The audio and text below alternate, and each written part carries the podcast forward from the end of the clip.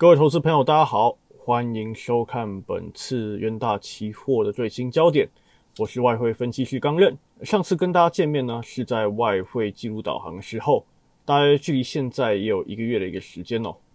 在先前的一个季度展望呢，我已经详细介绍了美元后续一个月内一个动向。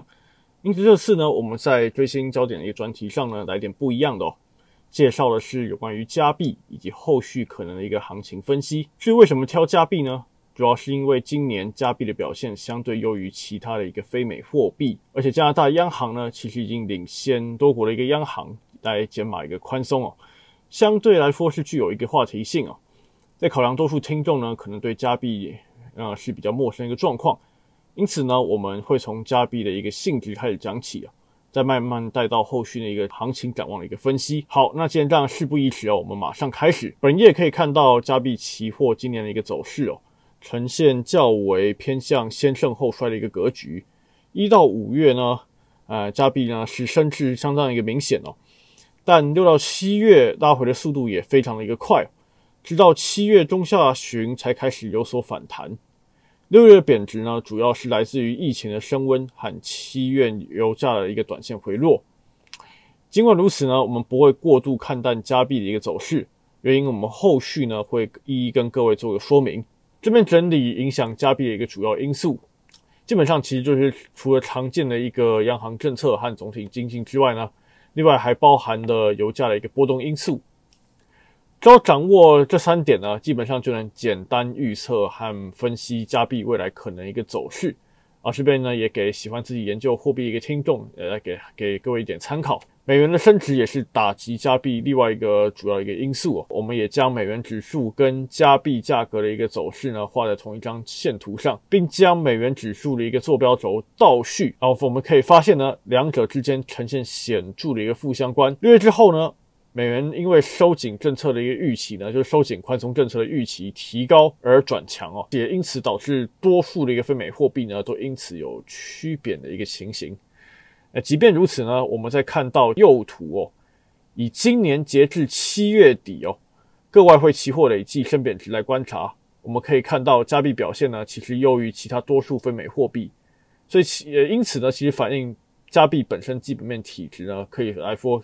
基本上还算是相对的一个稳健。刚才已经回顾完加币在六到七月之间呢贬值的一个因素之后呢，我们现在进入到下一个环节，我们将谈一谈加拿大的一个基本面数据以及加拿大央行政策一个动向。首先是在国家一个 GDP 年增率都画出哦，可以发现，在二零二零年第一季到第二季的时候呢，各国受疫情的拖累。GDP 年增率都呈现衰退，而加拿大也并非例外哦。不过加拿大从去年第三季开始呢，GDP 年增率就转为一个正值哦。然后到今年第一季呢，基本上都还是有五点六 percent 一个成长率。相对来说呢，欧元区今年直到第二季 GDP 年增率才转正哦。日本甚至在今年第一季又再度出现一个衰退。所以从这样的一个角度来看呢。加拿大在总体经济的表现，其实基本上还算是可圈可点哦。这边我们来看到加拿大的一个通膨指标 CPI 以及失业率的一个表现状况。最新加拿大六月 CPI 年增率呢，虽然说是小幅度的一个下滑，但还是高达三点一 percent 哦。所以虽有小幅度下滑，但依旧偏高一个状况，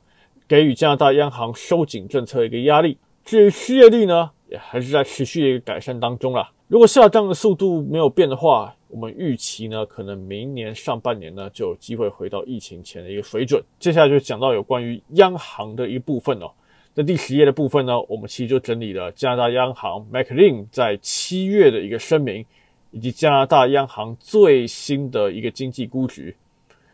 其实 McLean 在七月的时候就宣布呢，啊，加拿大央行的一个资产规模将原本的一个三十亿加币呢降到二十亿加币，且解释呢。此举代表加拿大央行对经济的看法很是相当的一个正面哦。部分的官员甚至认为呢，直到二零到二零二零年之后呢，便有升息的一个空间，就是明年就有机会去升息了。哎，整体央行的氛围可以说是相当的一个正面。各位要了解到哦，呃，即便是联总会有收紧政策的一个考量哦，澳洲央行呢，其实也在日前呢宣布说，后续会确定会减码购债的一个幅度，但。不管是联总会呢，还是澳洲央行呢，他们基本上在做出这样的一个声明和透露这样的讯息的同时呢，还是不断的重申要维持一个宽松立场哦，且认为呢自身国家经济呢存在一定程度的一个可能的一个风险存在。相比来说呢，加拿大央行的一个声明呢，基本上就正面的一个多。从底下的一个数据也可以看到，加拿大央行是上修了一个啊通膨的一个预估值，隐含后续央行收紧政策的一个压力呢，其实真的有增加的一个倾向存在哦。我们就进入到加币展望的一个部分了。首先呢，我们就从经济的一个前景来分析，然后利用各国货呃利用国际货币基金组织 IMF 呢。在七月份刚出炉的最新展望报告，其实就呈现 INF 对各国二零二一年 GDP 年增率的一个预估值。这边我们还把四月份的一个预估值一起加上去去比较，可以发现呢，I F 预估今年全球经济呢有望的一个成长力道大概有六 percent，而加拿大呢则渴望有六点三 percent，基本上是高于全球的一个平均值哦。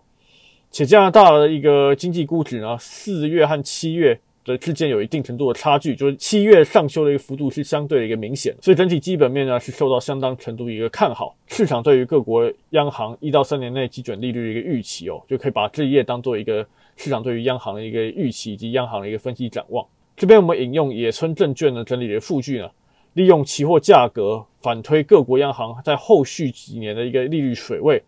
可以发现呢。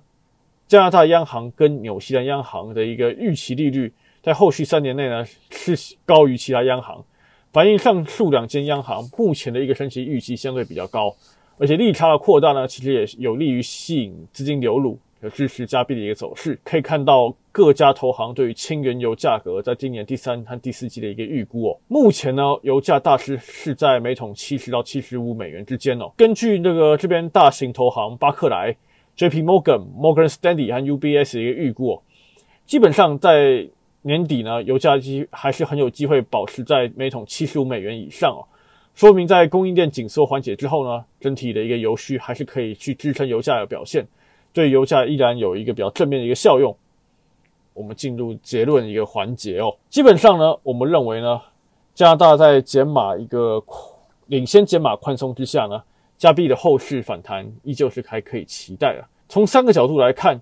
首先是疫情的方面呢，加拿大仰赖疫苗接种率是偏高了，而且它本身人口密度较低，境内确诊并未提高，对经济的一个冲击预计是有限的。同时在央行方面，由于目前通膨和就业的一个状况是逐渐的一个改善，还或者是说可以说是提高，加拿大央行呢已经宣布减码一个购债的一个规模，而且官员们预期二零二二年便有升息的一个可能性哦。诶，部分的官员有这样认为，所以呢，整体声明呢，已经慢慢朝向鹰派的角度去呃靠拢。而最后在油价上呢，全球景气依然是持续一个复苏状况，需求面从各个呃投行的一个角度来看，其实是还是可以去支撑油市一个表现，对加币行情亦有依然也是有利的状况。整体而言呢，虽然加币在六到七月是偏向贬值一个状况，但在基本面、央行面和油价等因素的一个支持之下。研究团队对于加币的走势仍是保持一个正面的一个看法，投资人呢也可以适时找寻进场布局一个机会。附录是加币的合约规格，给各位听众做个参考。最后再推广一下呢，我们元大期货研究部的一个频道——元大期货研究最前线，由专业分析师带领各位听众认识、分析和解说金融市场的一个行情与展望。同时呢，也有 R 语言。Multi Trust 和 Python 城市交易的范例跟说明，以及每天早上大概五到十分钟的听新闻节目《袁大旗新闻》，所有资源看节目呢皆为免费，欢迎大家按赞、订阅与分享。好，以上便是本次的一个追星焦点节目，谢谢各位收听，我们下次再见。